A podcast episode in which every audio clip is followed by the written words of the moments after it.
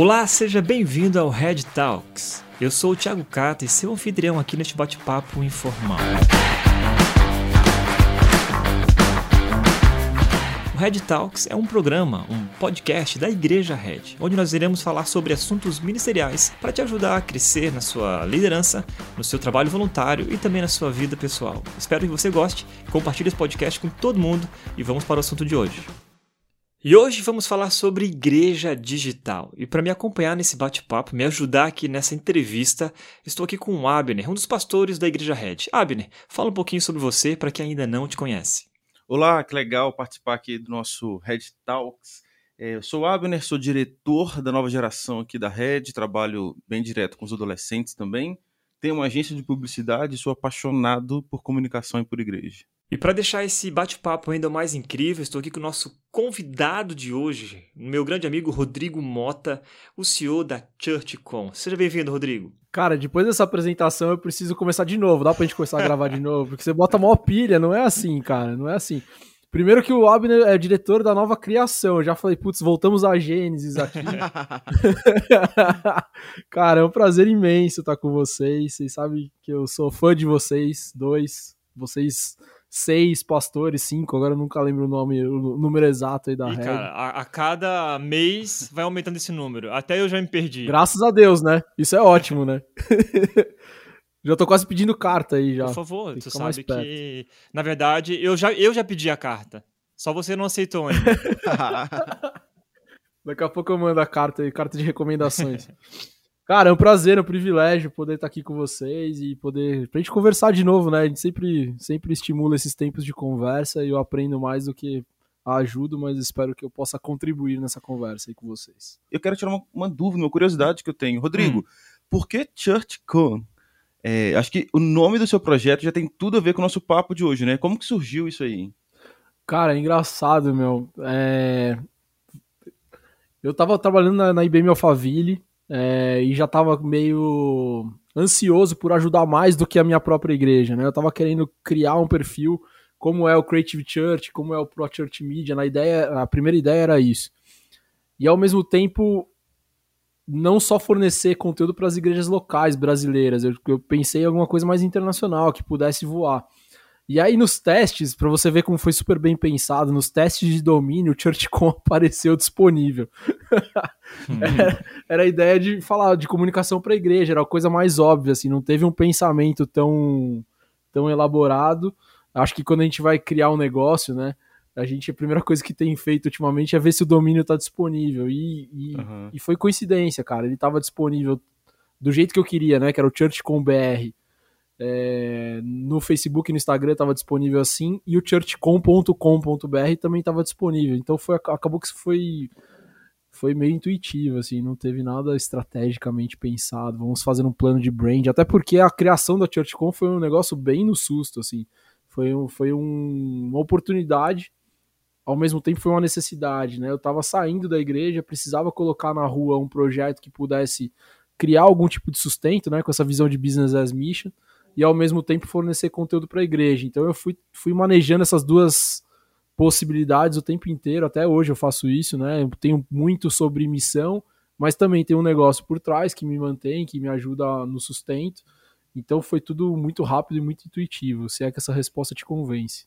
Legal. Então, é, na verdade, não tem nada a ver com uma igreja online, né? Não é o propósito do projeto você se tornar uma igreja é, digital, online, virtual, já que esse é um dos assuntos mais falados agora na pandemia. Não, não, cara. E aí a gente vai estressar mais esse assunto. Eu tendo a achar que o virtual nunca é um resultado para uma igreja, né? Ele nunca é, ele pode ser sempre o meio do caminho, mas ele nunca pode ser o ponto final de uma ideia, de uma idealização de uma igreja 100% online. Eu tenho visto isso crescer muito. Outro dia eu recebi até uma mensagem de um pastor que viu que viu não existe igreja online e ele não, eu tenho uma igreja online e eu quero discutir sobre isso, assim já acalorado, tal. E eu continuo acreditando, continuo com essa convicção de que não é possível você formar uma comunidade, por mais que a gente tenha experimentado isso na pandemia, né? Gente, é possível se juntar por meio de uma tela, mas você não, você tem muitas limitações é, de caminhada, físicas, emocionais, é, de espaço e tempo, e a igreja precisa de resolver todas essas possibilidades, né, como comunidade. A gente precisa caminhar junto, a gente precisa orar junto, a gente precisa se tocar, a gente precisa de alguma forma é, não se emular, né? A tela tem esse problema. Quando a gente olha as pessoas por meio da tela, é um personagem. Por mais que a gente esteja projetando o máximo que a gente consegue verdadeiro possível, né, na semiótica a gente começa a explicar que é uma imagem projetada. Então essa imagem projetada eu posso fazer o que eu quiser com ela. Né? Uhum. Inclusive eu posso fazer um teatro se eu quiser manter o pastor é, me deixando longe do banco de alguma forma, né? Uhum. Então tem, tem, acho que tem essas limitações e acho que é isso que a gente vai conversar aqui.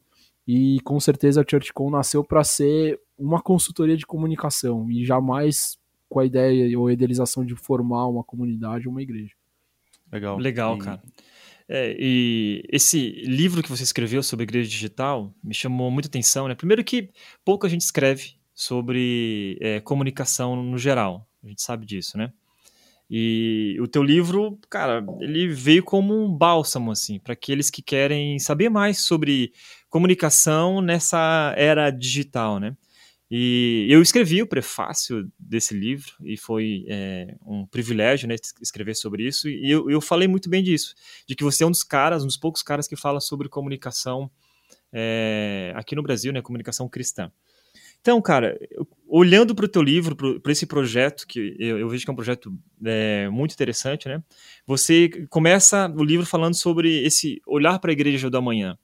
É, e as igrejas estão voltando a abrir pós-pandemia, muita gente entrou na era digital, muita gente tem investido muito pesado na área digital, e surge a pergunta, né? Ah, eu continuo investindo é, para que a igreja se torne cada vez mais online, e tem até o termo, já falamos muito sobre isso aqui na rede, igreja híbrida, o desafio né, de fazer a igreja online e a igreja presencial. É, mas como que você enxerga isso? O que as igrejas que têm tido contato com vocês, estão querendo investir, como que elas estão se portando diante de tudo isso? Cara, é engraçado que o livro surgiu durante, né, na, na, experimentação da pandemia, e foi bem no começo. Eu escrevi depois da sequência de um e-book que eu escrevi em abril é, de 2020, e o livro surgiu para dar uma intensificada no assunto. Então tem alguns uhum. assuntos ali que como escritor você cria uma janela de tempo na sua cabeça, você sai escrevendo e às vezes você não volta pro livro mais, né?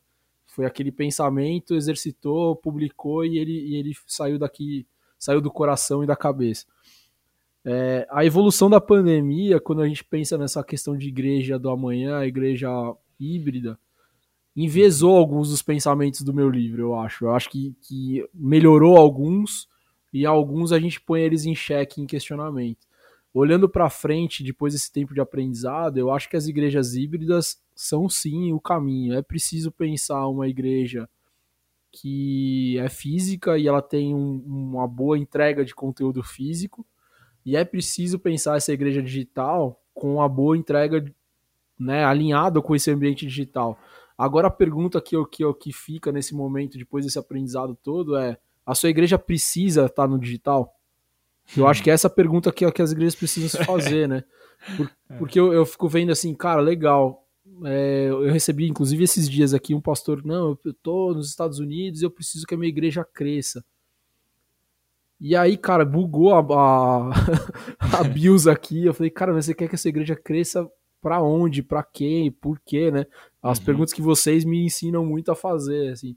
Sim. É, cara, se a igreja quer ser uma igreja de missões, a sua igreja quer, quer de fato usar o digital para expandir a mensagem, tem algum conteúdo que seja de fato necessário da tua igreja para fora para o mundo. Sua igreja tem boas conexões, inclusive com outras regiões, com outras igrejas para mandar as pessoas para lá. Porque se for só para crescer localmente, há estratégias melhores, né, físicas. Uhum. Né, hoje eu tenho achado assim cada vez mais que nem sei se as redes sociais são tão necessárias para as igrejas mais hoje. Hum. Né? Polêmico, porque... hein? Não, é muito polêmico, cara. Porque assim, qual que é o objetivo de ter uma rede social hoje?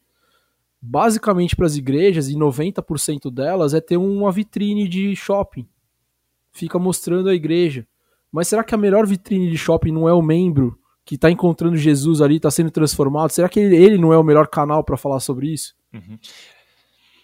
E aí deixa a pergunta para vocês, cara, é, vocês não. são pastores e É, o tenso é o seguinte, porque senão você faz só marketing por marketing. Que é isso que tá acontecendo, cara. Eu tenho usado um exemplo que às vezes parece besta e banal, mas você se imagina numa estrada a 120 por hora e você vê um outdoor com pouca informação lá, às vezes até com uma foto e sei lá, o nome, só, só de branding, né? Uhum. Cara, você passou pelaquilo 120 por, por hora, que é o que a velocidade que a gente passa na timeline, e pouco você reteve sobre aquela informação. Uhum. Né? Você não vai voltar, você não se sentiu impactado, você não teve o coração chacoalhado, a cabeça virou de ponta cabeça por conta de uma comunicação. Ao passo que se você tiver um membro bem treinado, bem discipulado, bem educado do ponto de vista da fé dele, esse cara chacoalha a cabeça de todo mundo onde ele pisar. E aí a outra pergunta é, cara, sua igreja tem capacidade de receber o que a internet pode te oferecer de quantidade de pessoas para você é. atender, né? Ao passo que se você for crescendo membro a membro, né, cada um traz mais um, você consegue se planejar, se estruturar para atender com qualidade todo mundo. Não tô falando sobre espaço físico, né? Não tô falando sobre cadeira, porque cadeira é fácil, você aumenta a sua receita, você aluga um espaço maior, você põe mais cadeira, e isso retroalimenta, é a lógica do show gospel. Vai botando mais gente, vai criando mais espaço e tudo bem, a gente resolve isso como igreja. Inclusive aumentando a receita.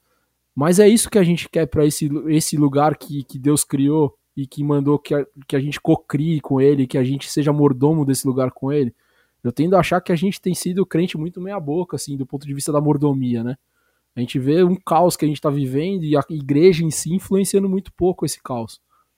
Então eu tô, eu tô nessa discussão, assim, cara. Depois do livro que eu falei que não existe igreja online, eu continuo reforçando esse mesmo argumento mas com essas duas novas possibilidades. Será que a gente tem formado uma audiência boa? E será que as igrejas precisam mesmo estar nesse ambiente digital da forma que elas estão? Ou a gente pode criar uma lógica relacional?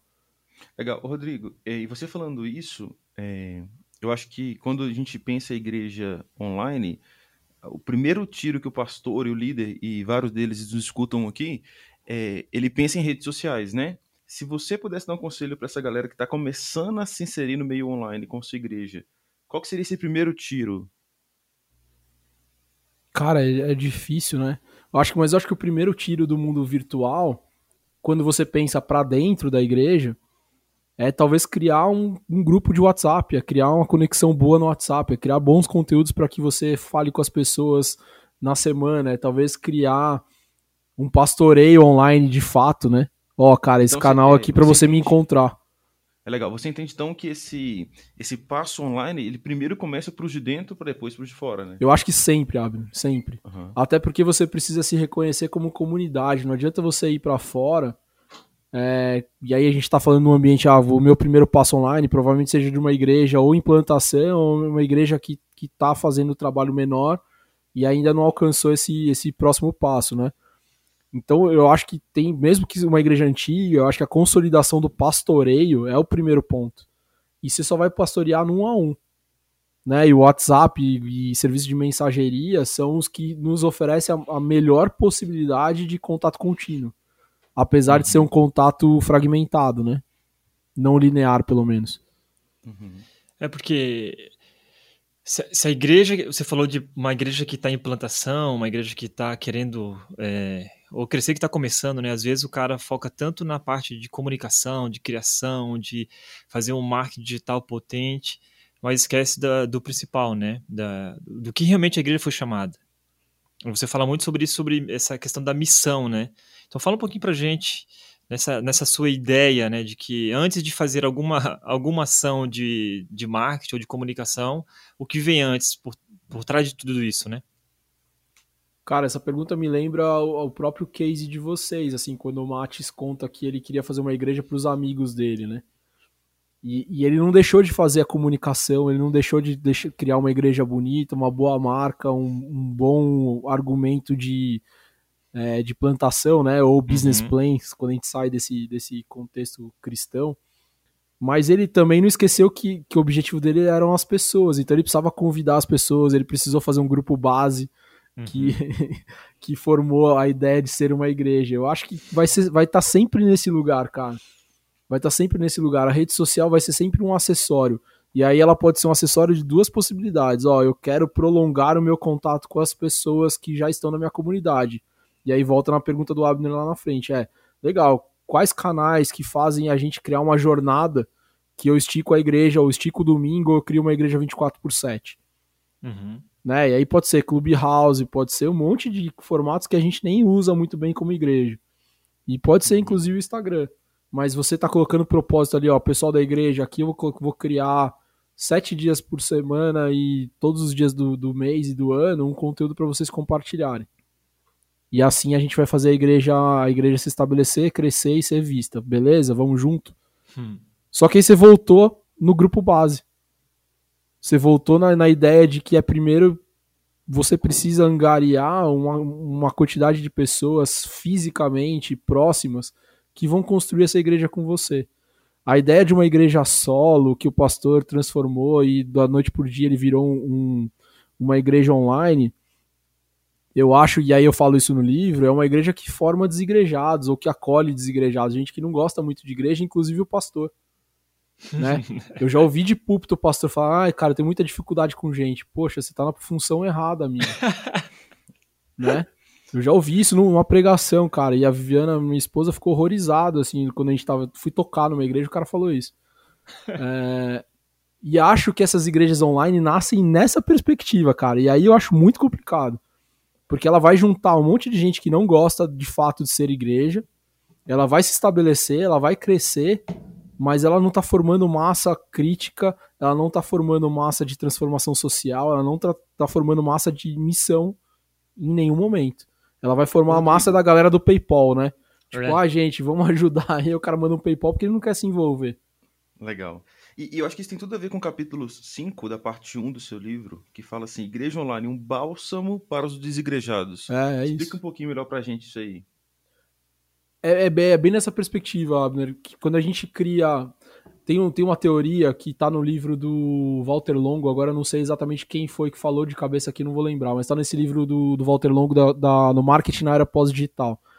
Ele fala que a relação nessa era pós-digital ela é feita a partir de um bunker, onde eu crio o meu personagem digital, que pode ser, pode ter a minha cara e meu nome, meu avatar, mas é sempre um cara que está se escondendo naquele, naquela perspectiva do, da tela.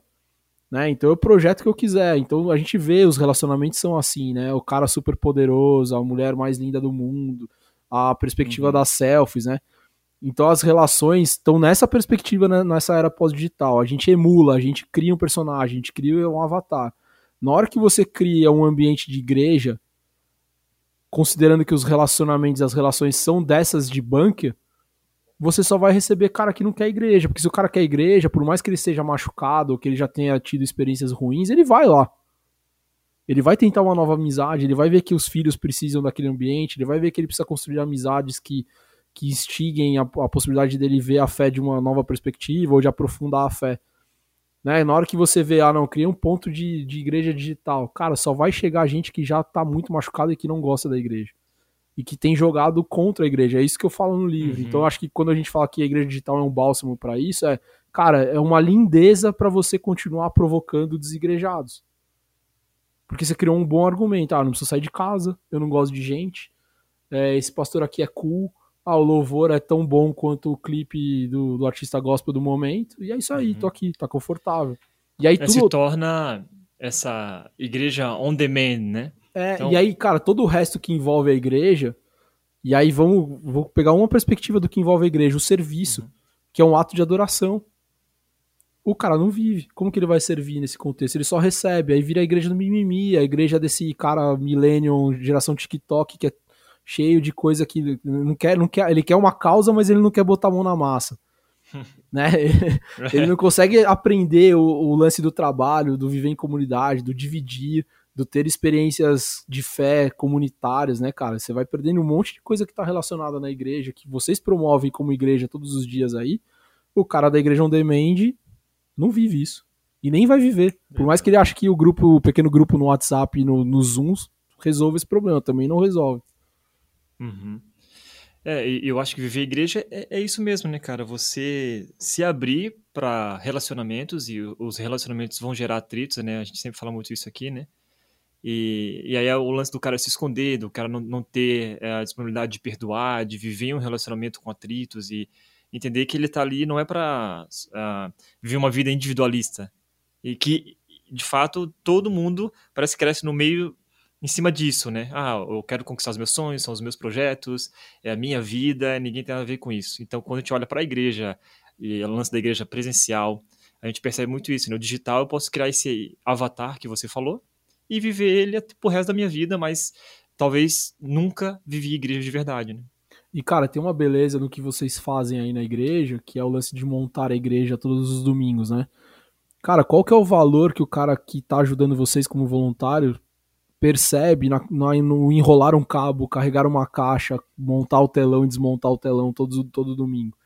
Ele começa a ter o senso de pertencimento, de viver aquela missão. E quem tá em casa no digital nunca vai ter isso, cara. Uhum. E, e, o valor disso na, na, na, em Dayatuba, que vocês têm visto todos, todos os dias aí. E o valor de meter um adesivo no carro da Red, andar com, cara, eu pertenço a essa igreja, que é massa, que tá fazendo tá chacoalhando essa cidade. A gente tem tá, tá vendo uma perspectiva nova de igreja, tá vendo uma perspectiva nova de entender Jesus e tudo mais.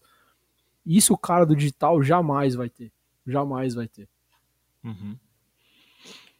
É, Rodrigo, uma pergunta. É, eu vejo muito a pandemia como ela é um catalisador para a igreja, assim.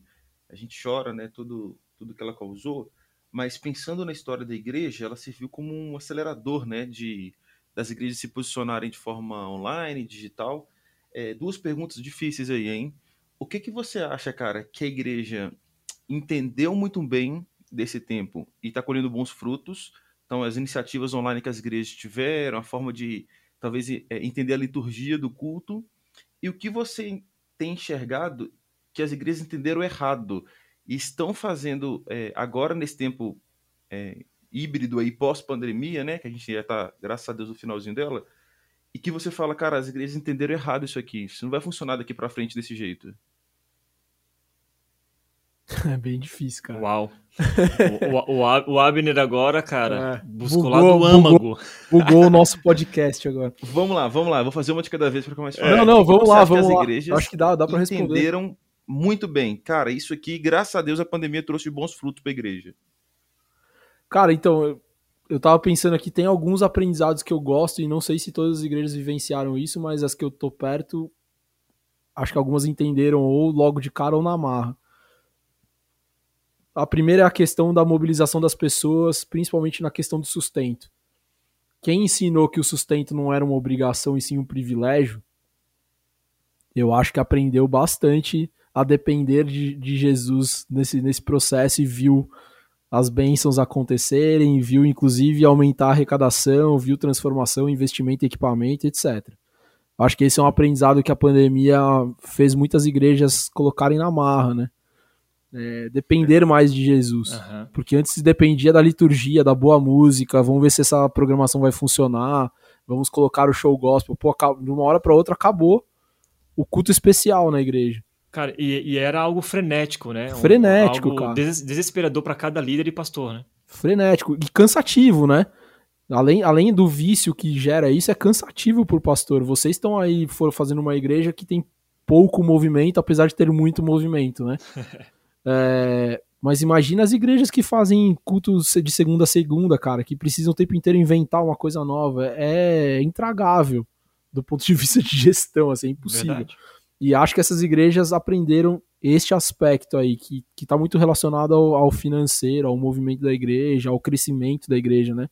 A gente fala sobre programação, mas muito dessa programação criada aí tá por conta disso. Ó, a gente precisa crescer a igreja, a gente precisa fazer a arrecadação bater, bater no final do mês, pô, precisamos uhum. pagar o aluguel, né? Aquela coisa uhum. desesperadora, o cara faz um aluguel gigantesco, e aí depois vira uma prisão o aluguel. É, e aí tem que fazer o evento para poder dar lucro Isso. e ajudar no pagamento do aluguel. Que nem dá lucro no final das contas, né? Ele é. acaba tomando prejuízo, mas aí, putz, cara, é, é, difícil, vira uma bola de neve. Eu acho que as igrejas aprenderam esse minimalismo da coisa aí, vai.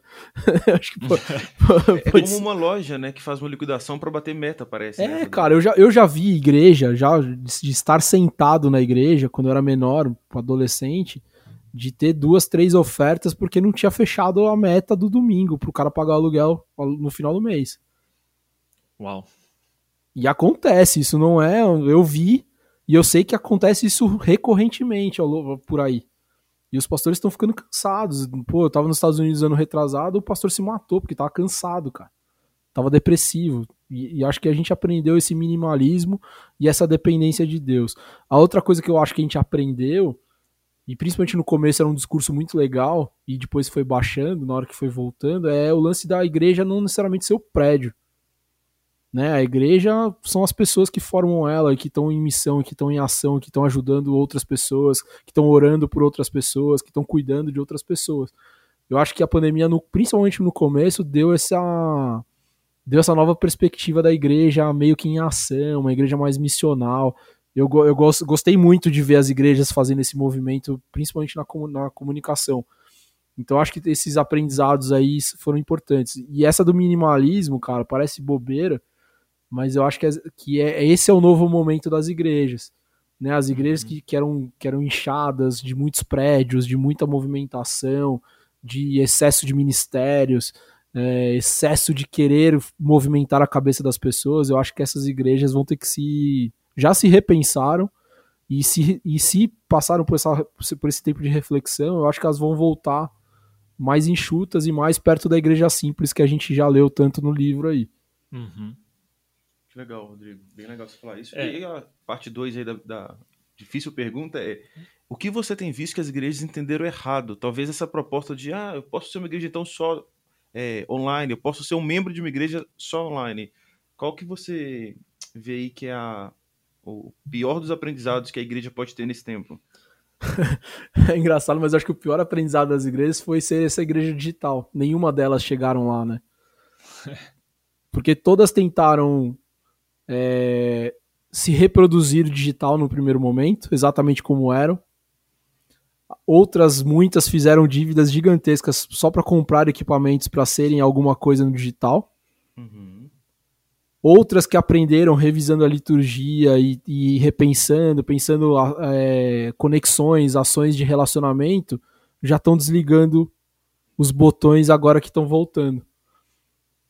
E isso, cara, assim, não é generalizar, mas é a grande maioria que tá passando por esses três pontos que eu falei. Então eu acho Triste, que. Né, cara? É, cara. Eu acho que o legado do digital nas igrejas vai ser muito pequeno, cara. E isso vai ser, vai ser bem triste, porque se acontecer de novo, e aí a gente, né, eu tenho um médico em casa, meu pai é médico, falou, cara, daqui uns 5, 10 anos acontece uma dessa de novo. E aí, cara, as igrejas vão sofrer tudo de novo.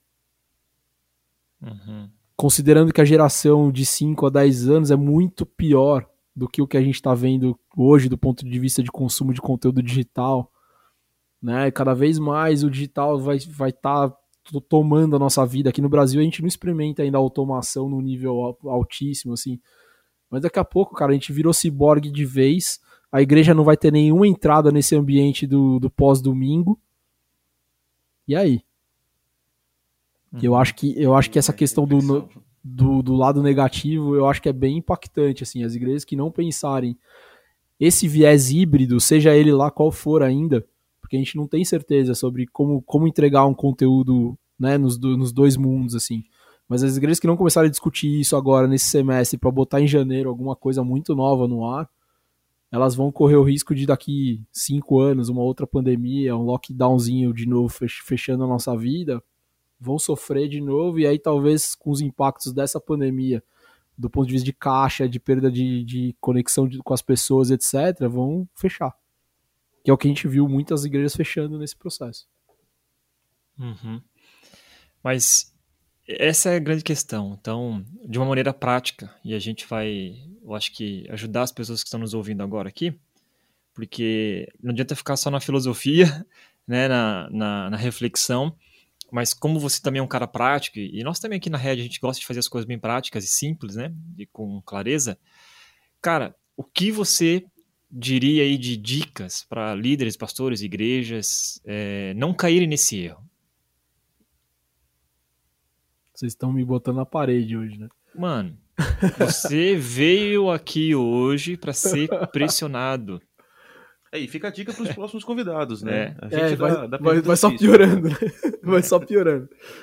Cara, Cato, eu acho que a primeira coisa é assumir o digital com a linguagem que o digital pede para que ele para que ele seja absorvido na vida das igrejas, né? Então, a primeira coisa é não continuem pensando que transmitir um culto de uma hora e meia é a solução digital da sua igreja. E aí o que eu acho de prático é crie dois cultos.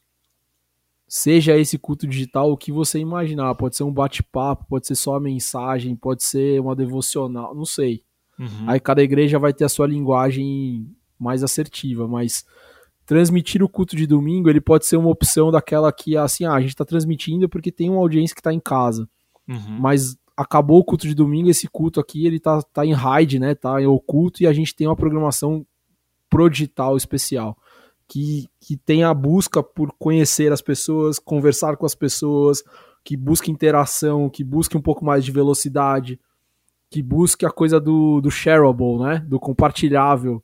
Uhum. Acho que é isso que as igrejas precisam pensar. É um conteúdo que de fato brigue com o que a gente consome na internet. Né? A internet tem um viés de entretenimento muito grande, principalmente quando a gente está falando de vídeo. Então, por mais que pareça soar estranho, né? Quando a gente fala que o culto é um pouco de entretenimento, mas ele, ele, não, ele não precisa ser um, um, um entretenimento, mas ele precisa entrar numa linguagem que entenda que as pessoas, quando estão na internet, elas estão buscando esfriar a cabeça ou se educar. Uhum. Basicamente é isso. Então a igreja precisa entrar que, nesse lugar, cara.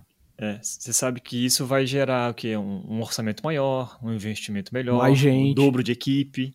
É isso, cara. É isso. É isso. E, esse para mim é o ponto prático, assim. E aí a alternativa a isso, Cata, é você precisa fazer isso? Ou vale Boa. a pena gastar dinheiro para cuidar das pessoas que já estão na sua cadeira, já estão sentadas na cadeira e na sua comunidade? Ah, então vale a gente cuidar. Cuidados, né? É, aí fala assim: ah, não, cara, acho que vale eu manter aqui e pastorear minhas, minha, minha, minhas pessoas. Legal, programações é. offline são bem-vindas, mas o online não deixa de ser necessário para essa galera, né? Uhum. Então a gente volta naquela primeira resposta. Ah, qual que é o primeiro passo? Cara, cria um bom conteúdo para você encurtar a distância. Pastor, membro. Uhum. Né, os grupos estão aí, os grupos de Facebook são uma possibilidade muito mal usada pela, pelas igrejas para criar essa interação mais próxima, mais relacional.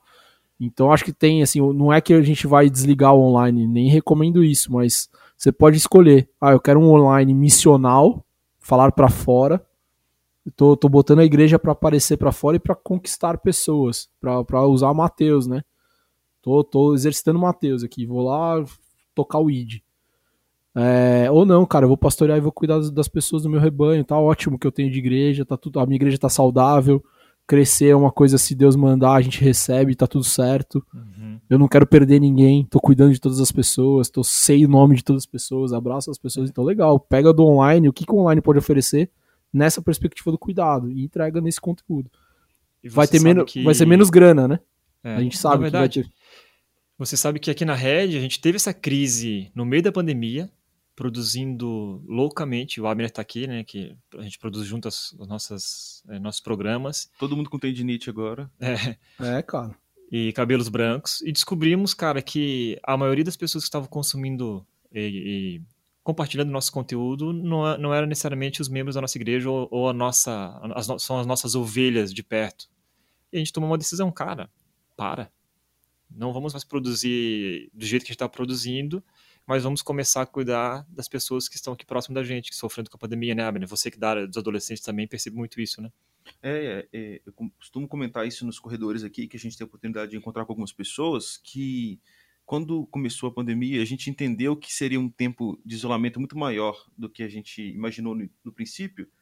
É, na minha cabeça passou assim, ah, a nova geração vai ser a geração que menos vai sofrer o impacto disso. É uma geração online, ele já tem é, familiaridade com as plataformas, como a gente viu essa geração é, sendo prejudicada, sofrendo, porque nada troca o relacionamento pessoal, é, rosto no rosto, abraço. Então, para mim foi uma, um grande aprendizado, uma grande lição isso aí. Não, não é saber estar na plataforma, é saber que ela não vai suprir o que, ela, o que eu preciso, né? E era engraçado que a nova geração era relegada por ser extremamente digital na igreja. E foi a primeira é que se cansou, cara. né? É muito louco, cara. Só que eu acho que vocês têm um grande aprendizado aí, e que eu, que, dos termos práticos da pergunta do Kata, que eu acho que é uma outra coisa que as igrejas precisam pensar de fato, é o que, que a gente vai fazer com as crianças. Porque as crianças experimentaram um domingo bem atrativo em alguns casos, uhum. e bem decepcionante em outros casos, né? Teve algumas, tiveram algumas igrejas que fizeram flanelógrafo digital. né? Retransmitiram, retransmitiram a historinha bíblica no, no flanelógrafo. E essas crianças dessa nova geração, e eu tô falando porque eu tenho uma em casa e vocês têm aí também, cara, elas não têm a menor paciência com conteúdo ruim. Uhum. Né? E, e, com experiências de, de interação baixas. É. Por culpa, por culpa da Disney, DreamWorks e todas as outras produtoras, elas já sabem o que é um conteúdo excelente, né? Tanto de produção quanto de conteúdo, história. E, e é, cara, mas elas se surpreendem com uma boa história, né? Eu acho uhum. que o uhum. conteúdo bom não tá necessariamente em você fazer a Pixar. Você, é, ah, vou ter que contratar um estúdio de criação. Não, cara, não necessariamente é isso. Vocês criaram boas histórias, com bons personagens, boas narrativas, boas interações offline quando fizeram os drive-thru. Uhum. E as crianças se conectaram. O, o que é o, o, que eu acho que é legal assim, é não subestimar a criança, né? Que é, é, acho que é, tá nisso, nesse lugar que eu tô falando. A gente subestima as crianças. Boa. Porque geralmente põe uma salinha lá, a gente vai cuidar delas enquanto os pais estão no culto. Ah, elas os, não ligam, né? Ah, é, um depósito os, de criança, né? Isso, os pais estão indo pro culto porque as, as igrejas oferecem uma boa solução para as crianças. É, é, mudou a chave. Rodrigo, e eu tava ansioso pro nosso papo tomar essa direção, porque um dos capítulos do seu livro que a gente tá, tá conversando é, se chama Igrejas Tipo Disney. Eu sou apaixonado por igreja e sou apaixonado pela Disney. Que lição que a gente pode tirar desse capítulo? Cara, esse capítulo é bem crítico no final das contas, né? Uhum. E ele tá criticando aquele ponto que eu falei das igrejas do show, né? A gente, pelo menos pré-pandemia, e as igrejas que eu vivi muito de perto, assim, elas se preocupam muito em ocupar o tempo dos membros, porque a gente continua vivendo aquele duelo do secular, né, do profano e do sagrado, uhum. né, o que é do mundo e o que é da igreja. Então, para as pessoas não consumirem o mundo, a igreja cria o excesso de programação e faz as pessoas irem para lá e, e encherem o coração e saírem de lá levitando, rodando, né? A gente, vi, a gente vive essa igreja hoje no Brasil. E a igreja do extraordinário, que é o que esse texto, essa parte do texto fala, é justamente o oposto né? Parar de fazer o excesso onde Jesus não é percebido. Uhum. Né? Quando, quando, a gente, quando eu falo igreja é, do tipo Disney, foi porque eu fui fazer o underground, da, o under, é, underground da, da, da, da, Disney. Eu fui fazer aquele passeio que você vê a Disney todo por trás. É o, o Disney Experience, né? Disney Experience, é, eu nem lembro o nome agora do negócio. Uhum. Mas é um tour especial para você conhecer a Disney por, por, por trás. Então o cara pergunta, antes de você entrar na, na, na experiência, ele fala assim: Ó, você tem certeza que você quer, a partir de agora, é, perder a magia? Ele pergunta isso. Hum. Só que, cara, na hora que você entra por trás, você vê que a magia é maior do que o que você percebe no parque. Porque tudo é construído para que você veja o encantamento, para que você veja o Mickey, para que você construa uma narrativa de, cara, eu tô vivendo um sonho. E isso tá desde as roupas impecáveis, desde a, do lixo que não existe no chão, desde os túneis todos que estão por baixo da Disney para que você não veja que tem um socorro, por exemplo, uma pessoa que passou mal. É, cara, a troca de, de cachorro quente, de água que tem naqueles carrinhos é toda feita por baixo, tem todos eles têm tipo um bueiro que, você, que o cara passa passa os produtos, você nem vê eles trocando. O Mickey não anda vestido de Mickey por cima, ele vai só por baixo com uma, com uma maletinha preta até ele chegar no ambiente que ele tem que aparecer. Então o que eu falo naquele texto é, pô, será que as igrejas não precisam pensar menos movimento e mais experiência para que a gente apresente Jesus? Mais com bons conteúdos para que Jesus seja mais, seja mais e melhor visto? Mais conteúdos que formem as pessoas para que elas resplandeçam né, a glória de Deus ali naquele ambiente. Então a crítica tá nesse lugar, assim, cara, será que os movimentos que a gente tem feito para ocupar a agenda das pessoas são realmente bons para que Jesus seja percebido? Uhum. Ou será que a gente tem que repensar essas programações? Ou será que a gente de fato tem que melhorar a experiência de culto? Porque a experiência de culto não tá meio egocêntrica em algum momento e não tá cristocêntrica. Eu acho que a, que a discussão dessa igreja da experiência, uhum. ela precisa passar nessa, nessa coisa de apontar para Jesus. A gente tem, cara, assim, pô, eu tava vendo ontem um vídeo, é, uma, uma mulher pregando na igreja e não tem nenhum preconceito sobre essa pregação, tá? Eu falei mulher porque era de fato era o vídeo a mulher pregando uhum. e de repente ela começa a cantar uma música do Shake It All, não sei se vocês já viram essa música. Não vou saber, não vou saber reproduzir aqui agora. Já ouvi. É, e aí ela usa o Shake It All como tipo, cara, chacoalhe e tire o espírito de Jesus de dentro de você. Shake It All, Shake It All. Foi, mano. A que ponto chegamos? A né? que ponto chegamos, cara? Obrigado, Abner. A que ponto chegamos, cara? Ai, que igreja é essa? E aí você olha, mostrava, né? Ela pregando, de repente mostrava o auditório, cara. Aqueles auditórios de igreja gringa, dois, dois, dois ou três patamares lotado.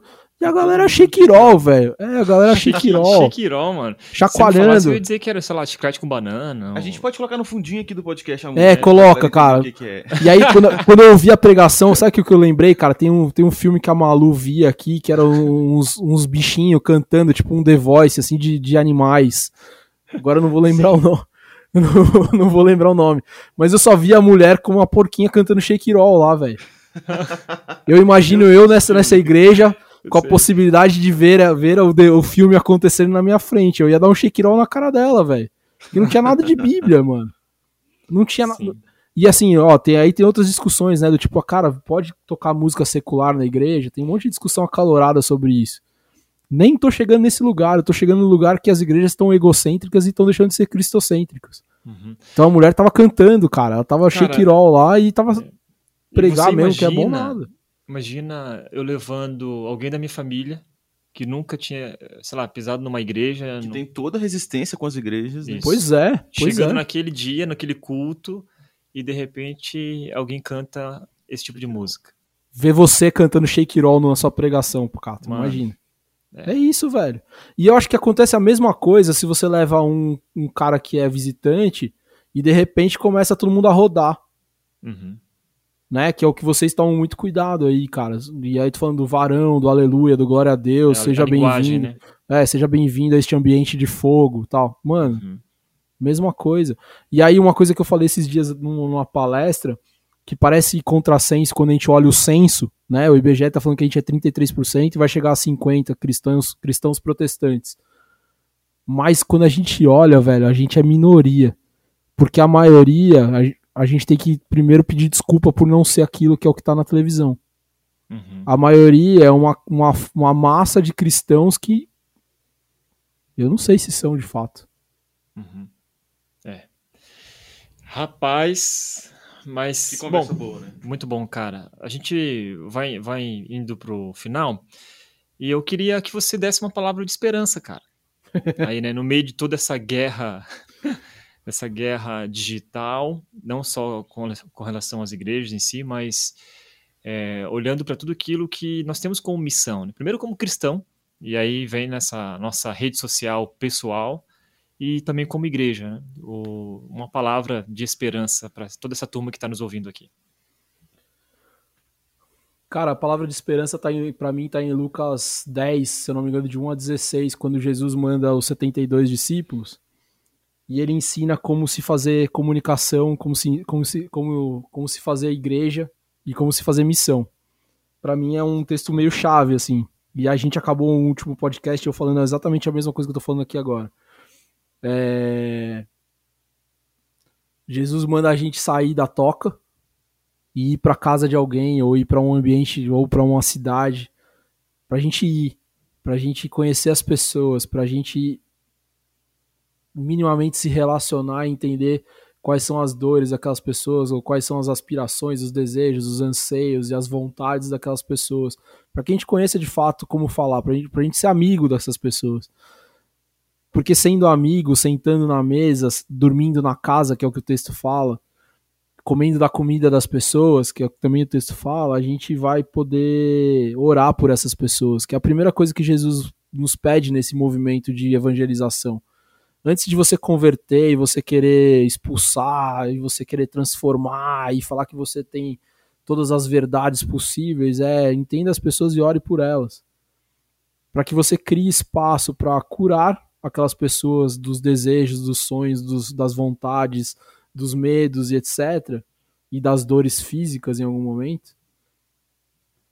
Para que depois você evangelize e mostre quem foi que curou, né? É.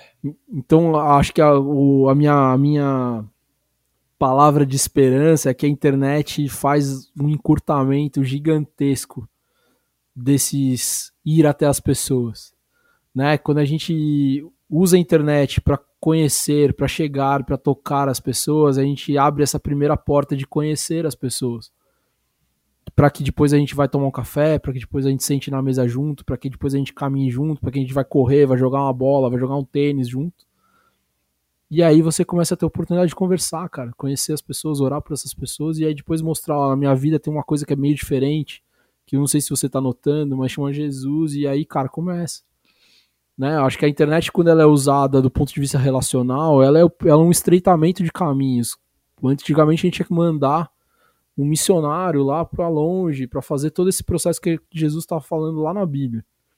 E hoje a gente pode fazer com a internet. Então a internet precisa ser usada nessa perspectiva relacional, de contato com as pessoas, de primeira conexão com as pessoas, para que depois a gente faça o nosso trabalho de trazer elas para um ambiente comunitário, relacional, é, de transformação educacional. E a outra coisa que eu acho que a internet também é legal quando a gente olha ela numa perspectiva quase do que era do que foi físico, é que a igreja pode ser a paróquia do momento, ela pode ser o ponto de encontro das pessoas, ela pode ser a centralização de uma programação, ela pode ser a centralização de uma mensagem, ela pode ser a centralização de, de cuidado das pessoas mesmo, do ponto de vista de transformação, do ponto de vista social, de engajamento. Então, o que eu estou falando aqui no final das contas é que a internet, para que ela nos dê esperança, para que ela seja esperança, ela precisa voltar e olhar para o que a igreja foi desde o começo dela. Né? Então, ela precisa ser um ponto de encontro, um ponto de conhecimento, um ponto de fomento de conteúdo, um ponto de mobilização social. As igrejas, as paróquias, né, quando elas foram criadas no meio da cidade, elas eram isso. Então, a, a internet pode for, for, formatar essa, esse modelo de igreja com um pouco mais de escala. E a outra coisa é o boca a boca, que foi o que a internet foi nos anos 90, continua acontecendo. E as redes sociais podem ser esse boca a boca que espalhe contatos, espalhe relações, espalhe amor, espalhe, vem aqui conhecer o que eu tô, que eu tô fazendo. E aí a melhor notícia é, pastor, se você tá nessa, se você entendeu o que eu falei aqui agora nesse final, é, a boa notícia é que você tem tudo para começar. Se você Bom. tem o WhatsApp, os outros 99% da população também tem, então começa. Uou, fechamos com chave de ouro. Legal, Rodrigo. Só para a gente terminar, é, conta para a gente onde as pessoas podem te encontrar, onde elas podem encontrar o seu livro, para se aprofundar um pouquinho mais nesse assunto. Cara, me encontrar é muito fácil porque eu geralmente respondo em. Eu tenho o SLA de responder em menos de 10 minutos qualquer mensagem que eu receba. E às vezes até de madrugada. Então no arroba churchcombr no Instagram é o jeito mais fácil de me achar. Eu que respondo, eu que recebo tudo ali. E os livros, o Esse Igreja Digital, ele está disponível no site da editora quitanda.com, é, o Igreja Digital. E o, o, primeiro livro, o Marketing Cristão, está disponível na, no site da editora Fonte Editorial. E aí é só dar um Google aí que vai, vocês vão achar facilmente os dois livros. E os meus e-books e podcast, etc., por meio do próprio Instagram, tem um linkzinho na bio, que todos eles estão tão fáceis de achar lá. Legal. Tem o site também, né, Rodrigo, do ChurchCon também, né? Tem, tem churchcon.com.br. Isso aí. Muito Sou bem. péssimo de merchan, cara. Ainda bem que vocês Não, lembram. cara, é, é só colocar no Google. Se o cara escutar tudo, ele vai comprar seu livro. Bom, é isso aí, gente. Primeiro, Rodrigo, muito obrigado, cara. Foi um prazer te ouvir aqui. De tantas conversas que nós já tivemos no podcast, offline, né, por WhatsApp. É um prazer caminhar com você. Obrigado, Abner, também, cara. Tamo junto. Obrigado pela sua parceria aí. Estamos juntos e tem muito mais para vir aí para frente, outros podcasts, outros assuntos e tenho certeza absoluta que o de hoje já foi para começar com chave de ouro essa conversa do Red Talks. Aumenta o som aí, tchau. Valeu, tchau, galera.